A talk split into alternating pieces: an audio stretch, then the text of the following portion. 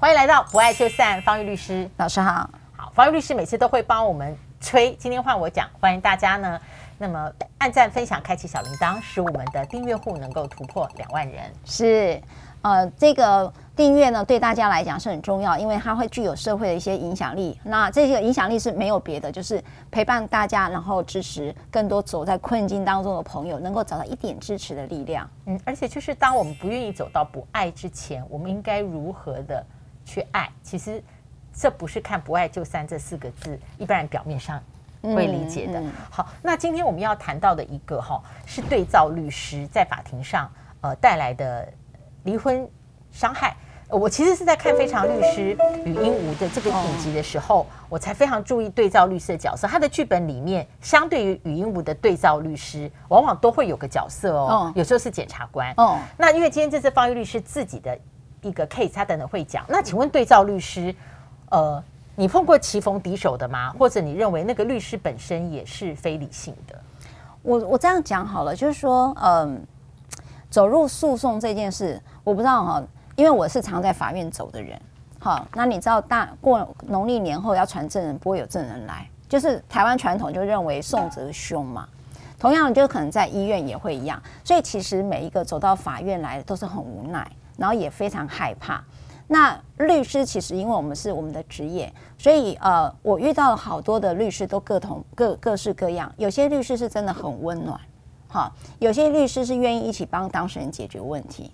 那有些律师的呃价值观比较接近。对对，有些律师呢，就是把你泼脏水、攻防、攻击你、人身攻击你。那这个其实，在我们那个年代的律师啦，哈，资深律师，其实我们会被我们的师傅啊，不断的再三交代，处理人的是非，不要卷入是非。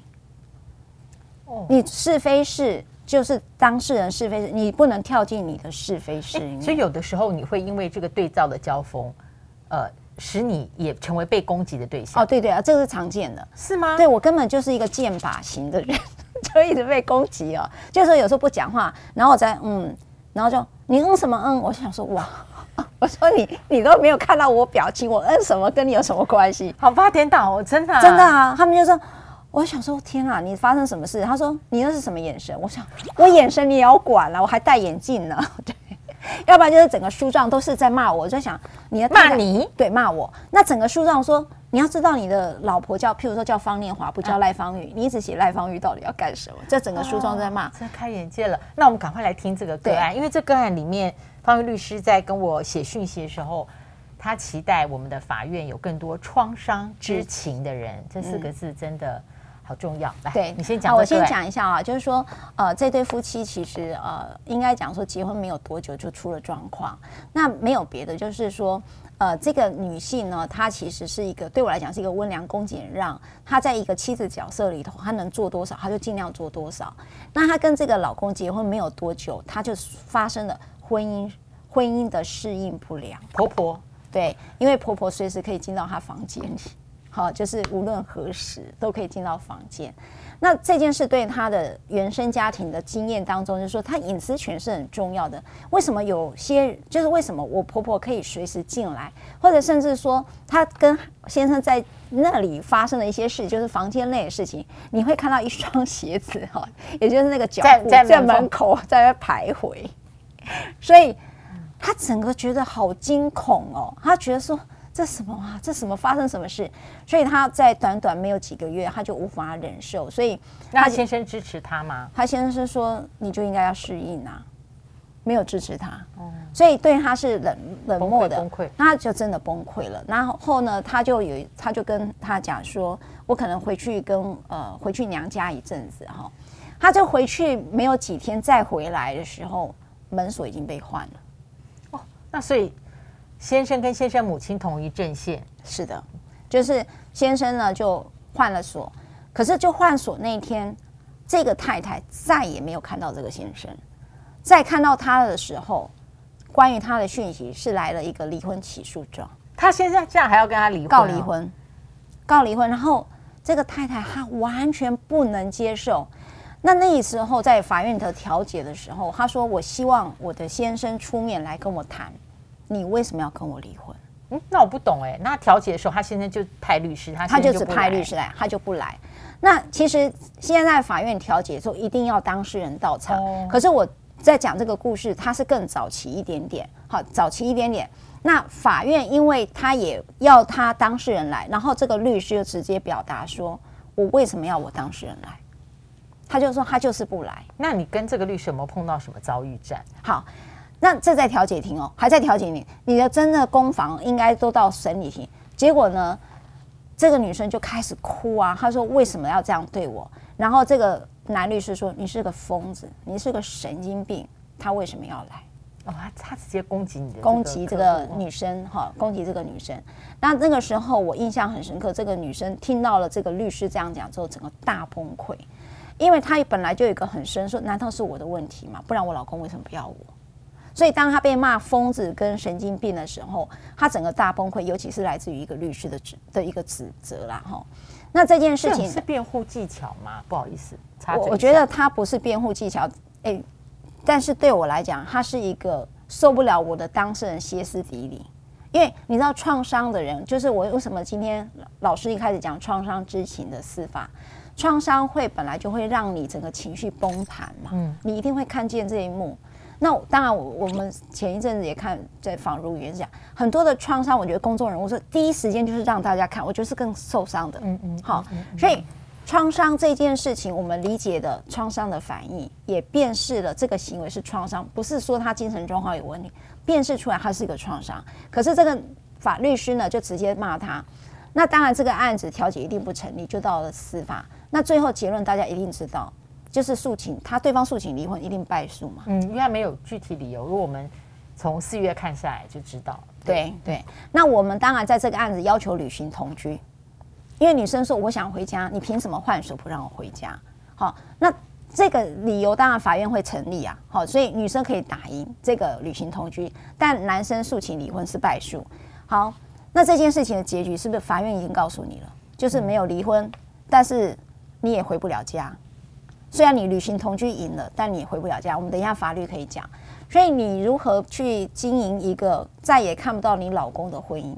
我觉得这是一个好大的悲哀啊。那后来你怎么？你有没有劝说你的这位当事人？就是没办法劝呢、欸。嗯，就是说、嗯、我了解，因为你不要主导他的选择。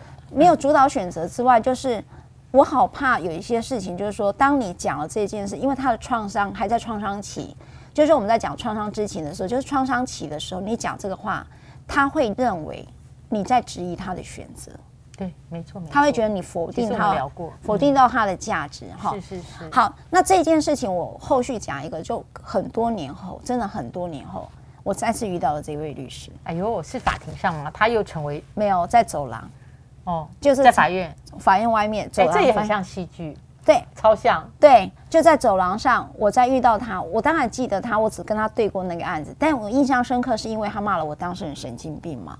然后他把我叫做赖律师，我说，嗯，是是是，我当然记得他的脸。他说，你可不可以帮我跟那位当事人说一句话？我想说，你怎样？你又要讲什么？他说，请你跟他说对不起。我愣在那，我说，我说怎么了吗？他说，其实我自己也经历自己的婚变。他自己婚姻出了问题，我终于明白，这个对一个那个婚姻的受伤是这么这么的痛苦。他说我走，他说我走，他确实变得很憔悴。这位律师变得很憔悴。他说我没有走出来，我才可以此时此刻我知道你当时的当事人为什么哭成这样。就是说，当她的老公避而不见，然后让她去面对这整个残局的时候，是这么不堪。他说。我也同样的去面对同一件故事版本。他说：“我明白了为什么他这么崩溃。”所以，请你看到他的时候，如果你还可以联络他，请你务必帮我转达对不起。所以，经历比道理重要啊！经历比道理重要，对，是的，很意外哈，很意外，就是说不，现在不晓得该怎么，也不需要我评价啦，就是很不晓得该怎么去想这一个对照的律师了。老师，但是你讲一个经历比道理重要，就是说，你知道有好多我们这个讲，你怎么那么傻呀？或者你怎么这么样？你有没有觉得我们常常讲，你怎么会这么傻？然后你为什么不这样？你为什么不那样？哦，情感问题，你听到最多这种意见吗？对，嗯嗯嗯，对。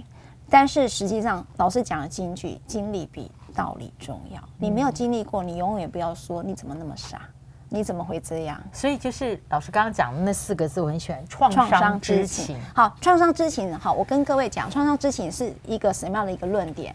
也就是你理解创伤，辨认创伤，而且呢，用着你懂得创伤的方式来回应它。第四个，避免再度发生创伤。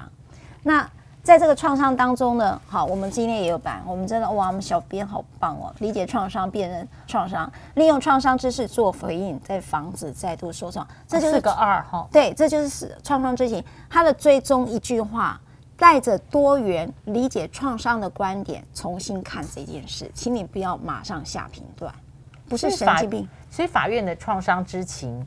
对于看这件事，乃至于判决，好重要，很重要。然后我觉得所有的第一线的服务的人，不管是法官、书记官、调解委员、律师，只要你们是接触第一个创伤的人，你一定要理解创伤的意义，然后呢，你才不会再造再再再度造成别人的创伤。那刚才我讲了几一个结论，就是说，呃，为什么这个太太打了履行同居，打赢了诉讼，却还是一个。呃，哎，我刚才也有想到，哎，嗯，为什么？为什么是继续一个见不到老公的婚姻？的原因是来自于我们的强制执行法第一百二十八条规定，履行同居的判决是没有办法强制执行的。所以，那你说，那你为什么还要打履行同居呢？你可以在拿到一个履行同居，而他依然拒绝的时候，拿来打离婚官司。可是，哎、嗯，可是，可是这位女性她还是继续。一个见不到老公的日子，了解。对，我没有猜他，但如果是我的话，可能会有一个不甘心，就不让你称心痛快。我不知道啦，但我听起来他不是这种心情。对，嗯，他不是。我很喜欢今天这一集，因为我觉得可以再想的好多。嗯，再想好多。然后我也喜欢我今天学到创伤之情，因为那不只是情感的创伤。诶，比方说在亲子里面啊，谁说孩子没有创伤，或是青春期的我们的儿子女儿没有创伤？那我们不知情，是因为我们已经过了那个四十年了，三十多年，然后我们就会很 cliche 的说：“哎，我吃过的米，我吃过米比你走的路还多，还多之类的。”对，那就不是创伤知情，因为你要回到。他那个创伤的当下，你还记得吗？老师，你真的超级棒的。你是啦，我刚刚就想到创伤之。我我跟你讲，因为父母常常就犯这个错，会觉得孩子你这样子书念了，这样你就觉得有压力。当时老妈当时你是怎么样怎么样之类的。可是你知道，创伤没有在比较，情绪也不能拿来比较。我喜欢这一句：创伤跟情绪不可以拿来比较。所有人的创伤跟情绪都有他的生命经历，经历比道理重要。老师的那句话接的最好。嗯，那是我讲一下，那是前天我在听平日弥撒时候，我们神父讲的，跟大家分享。好，那呃，希望这一集，嗯，我们都慢慢的去想，有很多可以再想的。嗯，好。分享、按赞，你看我们小编很棒，开启开启小铃铛，所以这样子比就是铃铃的意思哈。对对对，介绍给你的朋友，欢迎增加我们的订阅，我们下次再会，拜拜。